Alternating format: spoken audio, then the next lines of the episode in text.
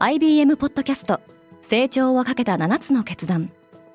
成長をかけた7つの決断とは今後3年間に世界を形作ると予想される7つのビジネストレンドについて IBM が何千ものクライアントとの対話に基づき提言をしたものです。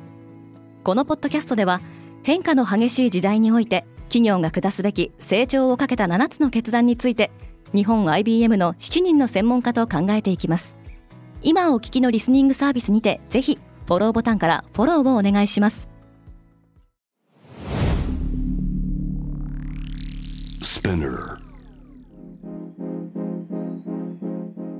Good morning, ケリーアンです。12月2日金曜日世界で今起きていること。このポッドキャスト Daily Brief では世界で今まさに報じられた最新のニュースをいち早く声でお届けします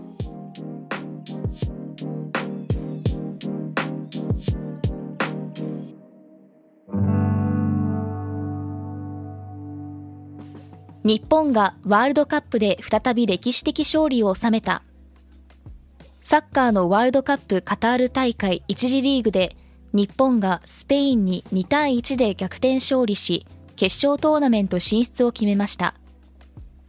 初戦で日本が撃破したドイツはコスタリカに勝利しましたが得失点差で決勝トーナメントには進めませんでした。一方イランでは代表チームの敗北を祝って車のクラクションを鳴らした男性が治安部隊に射殺されたと報じられています。イーロン・マスクは自分の脳にチップを埋め込む予定。脳に直接埋め込みデータを送信するデバイスを開発してきたアメリカのスタートアップのニューラリンクは自社イベントを開催し半年以内にこのデバイスを人間の脳に埋め込めるようになると発表しました。ニューラリンクを率いるイーロン・マスクは同じイベントで将来的には自分の脳にデバイスを埋め込むと宣言しています。ちなみにマスクはワールドカップでの日本の勝利に対し日本語でおめでとう日本とツイートしています。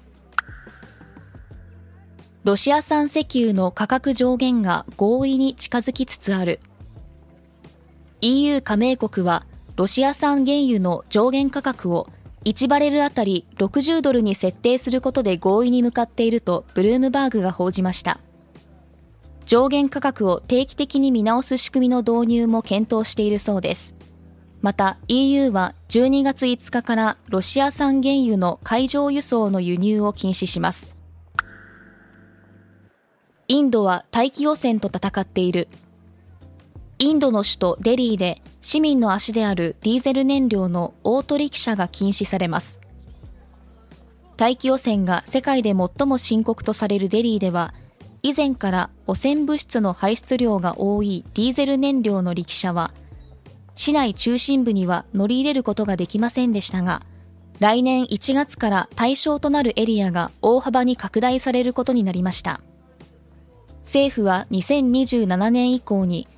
デリーのオートリキシャをすべて電動化圧縮天然ガス燃料のものに切り替えることも決めています。スペインのアメリカ大使館に郵便爆弾。スペインの首都マドリードのアメリカ大使館に1日、郵便物を装った爆発物が送りつけられる騒ぎがありました。スペインでは11月24日、サンチェス首相宛てに発火装置の入った手紙が届き、30日と1日には国防省や空軍基地など合わせて5カ所に爆発物とみられる不審物が郵送されたことが明らかになっています。標的にはウクライナ大使館とウクライナに供与した武器を製造する企業が含まれておりウクライナ戦争との関わりが疑われています。フランスで大規模停電の恐れ。フランスではこの週末から来週にかけて気温低下による停電が危惧されています。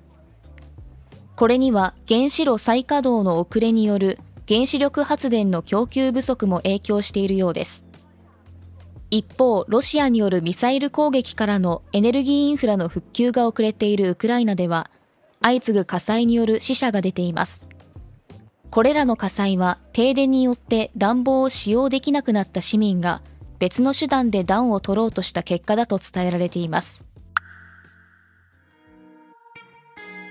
今、世界で起きているニュースをいち早く受け取りたい方は、Daily Brief をぜひ、Spotify、Apple Podcast、Amazon Music などでフォローしてくださいね。ケリーアンでした。Have a nice weekend!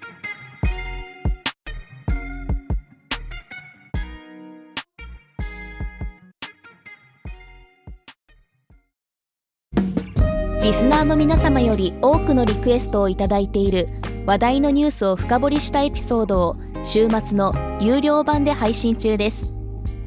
今なら1ヶ月無料トライアルを実施中。詳細は概要欄に記載しています。この機会にぜひ聞いてみてくださいね。感想ご意見もお待ちしています。